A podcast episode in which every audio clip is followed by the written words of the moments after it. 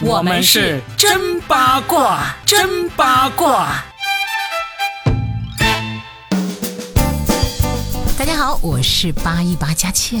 大家好，我是算一卦 Robin。你算的时候有没有算中我今天会回来跟你录节目？我觉得我算中了，但是呢，我们的听众朋友应该没有算到。没想到。这个真八卦还有继续，是啊，那我们今天呢就跟大家一起继续开始我们的八卦生涯。哎，但是在开始前，我们是不是也要跟大家说一说，回答一下我们这么多听众朋友说啊，佳倩什么时候回来啊？佳倩去哪了？这个问题要不要告诉一下大家？要啊，好，坦白从宽，坦白从宽。其实佳倩那是被绑架了，对，是若饼帮我出了 二百五十块赎赎金，把我给赎出来了。哎，然后呢，其实我跟大家汇报一下啊，我去完成一个国家交代给我的重大任务，我等待着国家给我的奖励，嗯，然后一直没等到，我就自己出来了，我去生娃去了，为国争娃。对，你知道现在那个出生率越来越低了，嗯，大家加油，嗯，我们就应该跟那个李静蕾一样，嗯，人家都三个了，对哦，我们要跟他靠齐，所以你还会有，我不会了，这个任务交给你啊，好。交给我继续扒了就好了。我给你算一卦，我算得出来你不会了，你就两娃已经够了。那你再算一下，李静蕾还会不会发文？然后王王力宏还有没有翻牌的可能？我算出来就是说，李静蕾发文的可能性还有的，但是王力宏翻盘的可能已经没有了。凭什么这么说？凭我这段时间对这个瓜的这个关注程度，我我能这么说。所以以后你叫冬瓜大哥，我叫西瓜大姐，我们扯东扯西来扯扯这些瓜哈。我们就是瓜田里的渣。今天呢，我们要再说这个瓜，其实已经有一点点搭烂透了，对，烂透了。但是呢，反正呢，我们这个真八卦呢，不是带给大家这个。具体的八卦资讯的节目，我们透过这个八卦来看人生、看娱乐。我一直有个至理名言啊，有我原创的啊，嗯，就是八卦里有真情，娱乐里有人生。对，那我们在聊王力宏、李静蕾这个瓜的时候，我们看看有一些擦边球，别人跳出来吃的瓜。刚才我们就说到这个万科前董事长王石的妻子田朴珺女士啊，就独立女性，请叫她独立女性田朴珺，独立婚内女性，这是她给自己的标签哦。她永远都这样说，是啊，好像。像独立到独立到都不需要老王了，可是没有老王，他是谁？对啊，我不知道，因为因为实际上我为了他这个发言，我们还去找了一下他的那个现在究竟独立的在干啥，我就觉得好像做的也跟我了解到的其他普通。阔太太做的事情 不是很大区别啊，或者有我们还没有扒到。大家还记不记得她上次写那个专栏？她可爱写专栏了嘛？嗯。至于什么闺蜜那些都早过去式了哈。嗯。就是她中间写一个，说是在英国一个。贵族的那个城堡里面，他全程都保持安静，然后管家会拿一个托盘，上面写着 WiFi 的密码，然后他们说一个城堡 WiFi 居然不能自动连上，还要无声的密码，还要无声，你知道吗？大气都不敢出，哎，可这是贵族哦。你交不起这个学费，你不要乱讲。这个田朴珺他其实跳出来评论李静蕾、王力宏这个事件的时候啊，我觉得太惊人了。他说什么艺术家都是花心的。首先他说艺术家都是花心，你作为艺术家同不同意？这个我就不说我同不同意。你花心是真的，但是不是艺术家有待考证。首先你说艺术家都是花心，我觉得真的有很多艺术家他你就得罪很多人了，对不对？艺术家都花心，可能你这个登山艺术家是花心，对吧？然后第二个呢，他前面。引出这个评论的一个也是很好笑，就是他说他当年在那个中戏是吧？对，就是校长让他供出还有谁作弊了，他坚决没有，他坚决没有，然后就被开除了，对不对？这个事情他居然觉得是勋章哎，对啊，我觉得这个价值真是让人就会真的扭曲很多年轻的人。关键这个事情。不是说学校说我现在要严查这个考试作弊，我们要严查这个考勤，啊，什么没来上课的人，我们都要抓出来。然后呢，这时候他就坚决不供出来。但实际上别人去查出来，就是他被学校要求退学。他就说为什么那么多人不上课，就只抓我一个？然后校长说那啊是吗？还有很多人吗？可能因为你长得好看一些吧。这个理由他会不会就开心了？应该是吧。你知道他让我想起另外一个艺人韩庚，韩庚。生曾经在某一个访谈节目里也得意洋洋的说，当年他好像还什么偷了同宿舍同学的电脑，嗯，就好像是这样一件事情。大家可以去那个扒一下哈，嗯就大家也被惊呆了。这事儿有什么好拿出来说的？你就私底下自己偷偷把它忘掉算了，因为这都是拿不出手的，对不对？对啊，就是就像前段时间那个有一个人也是自曝自己。高考改了成绩啊，什么之类的，那个最后都黄了嘛？对，黄了嘛，从绿码变黄嘛。所以田女士的这个事情呢，就是首先她后面那个立论就让人家觉得你的三观是不是有问题？就是觉得艺术家都是花心的，然后觉得受过高等教育的女性呢就不应该做家庭妇女，各种站着说话不腰疼的去批评这个李静蕾。其实我真的觉得，如果我们要说她的故事，几天几夜都说不完，因为她的槽点真的太多了。嗯。但是我其实很想讨论的就是，应该也是大家很。关心的一个问题，就第一，田朴珺说成啥样，其实都在预料当中，嗯，因为他不是第一次说这种就是让大家目瞪口呆的言论了，嗯，他不是第一次了，应该也不是最后一次啊，肯定不会。但是我们更惊讶的就是老王的反应，嗯，老王他虽然没有站出来特别维护他，但是他的沉默就是一种维护和保护，嗯，以及变相的宠爱。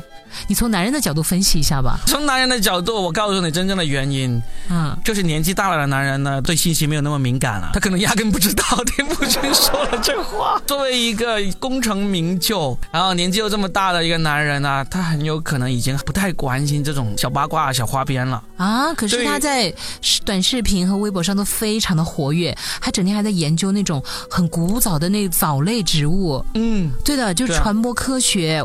所以我觉得某些方面看起来挺正常的，不，挺正义的，不，挺正直的，挺 正的。对啊，人家老王就只喜欢研究这些动物啊、植物啊，对研究身边这个人已经没有兴趣了。我真的是这样觉得，因为王石，我虽然跟他不熟哈，但是确定没跟他一起登过山？呃，没有一起登过山，但是我认识那些登山的男人、跑马拉松的男人以及钓鱼的男人，我觉得这三种男人可能都是同一类型的人。嗯，他们对于这个自己的这个女人。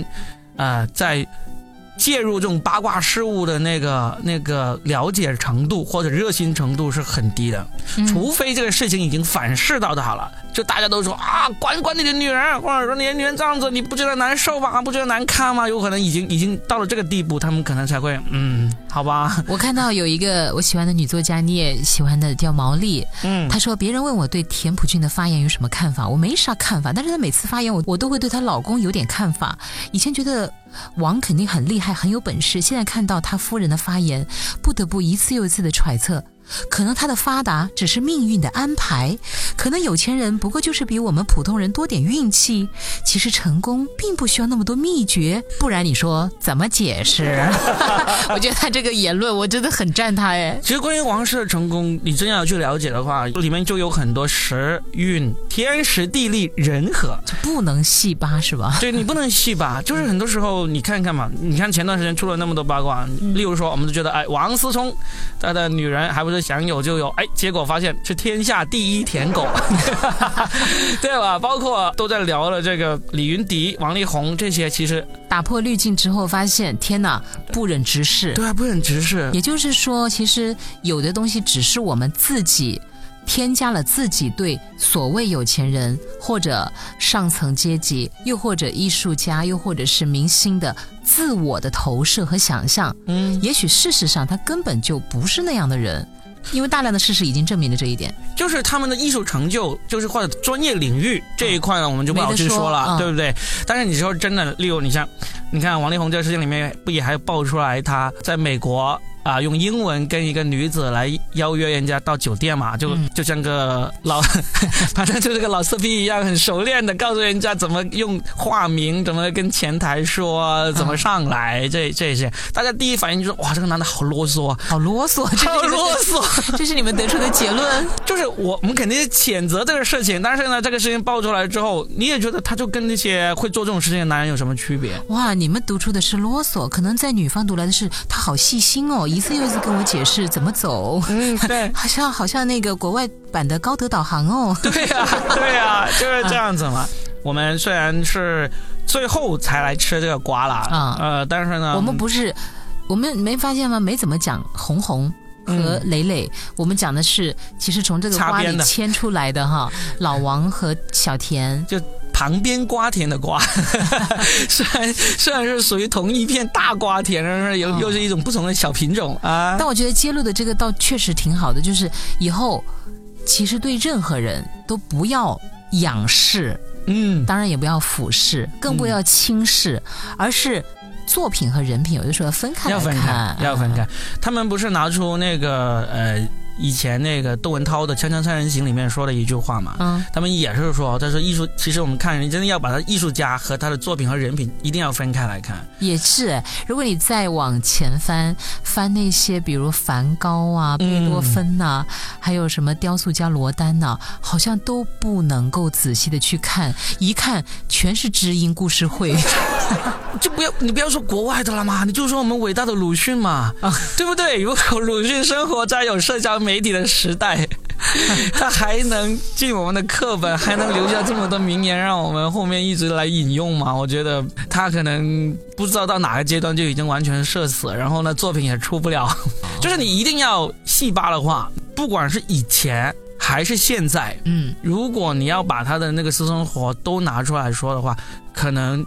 没有一个人经得起检验，对，没有。或者我们直接还可以这样理解吧，就是其实普通人也一样，对啊，只是我们的影响力没那么大，我们的光环没有那么的耀眼，所以大家没空关注我们。嗯，那 Robbie，你的事说一说吧，反正说出来影响也不会很大。我说另外一个吧，哎，其实我 我因为你是八一八嘛，你的八卦资讯你比我多很多，我就想起来，哎，周慧敏当年跟倪震。其实，当倪震被人说到他在夜店跟女生什么激吻啊，什么说，其实周慧敏不是选择原谅他了嘛？嗯，他也说过这种话呀，就放大镜时下面的生活，谁都经不起这样的仔细的推敲。我觉得这个盾牌非常棒，是替所有人找到了一个很好的理由，这不是借口，这确实是一个理由。对啊。是问你自己，你经不经得起？你没有黑历史吗？我肯定也有啊。那我们这一期呢，扒其实也不会说真的去扒他们那些细枝末节，但是我们是通过这个呢，想跟大家聊一聊。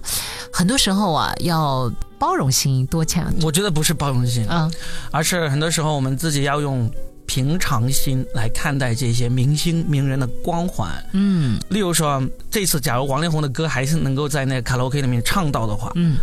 我觉得我不会因为他是这么渣的一个人而完全不唱他的歌，因为他的歌确实还是很好听，而且里面的歌词有很多都写的很好的。是，而且曾经他陪伴了一部分人一段真切的时光，成长的岁月。否认呢，是不是？是的，是的。可惜呢，就算我们有这么好的这个一个心态，估计也是唱不到了。嗯，但我觉得他有首歌的歌名呢。就挺好，不论是名人也好，还是我们普通人也好，其实，在恋情里面，他那个歌名说明了一切。两个人不等于我们，这真的是不是？即便我们两个人是很亲密的情侣，或者是已经婚内关系，但实际上我们。还是相对独立的个体，嗯啊，可以这样理解吗？是的，我觉得每个人都是。啊！当然了，你你为为国增娃之后回来之后，也是要灌点鸡汤嘛。好，我们下期再会。我是八一八佳倩，我是算一卦 Robin。嗯，我们下期再拜拜，拜拜，呱呱。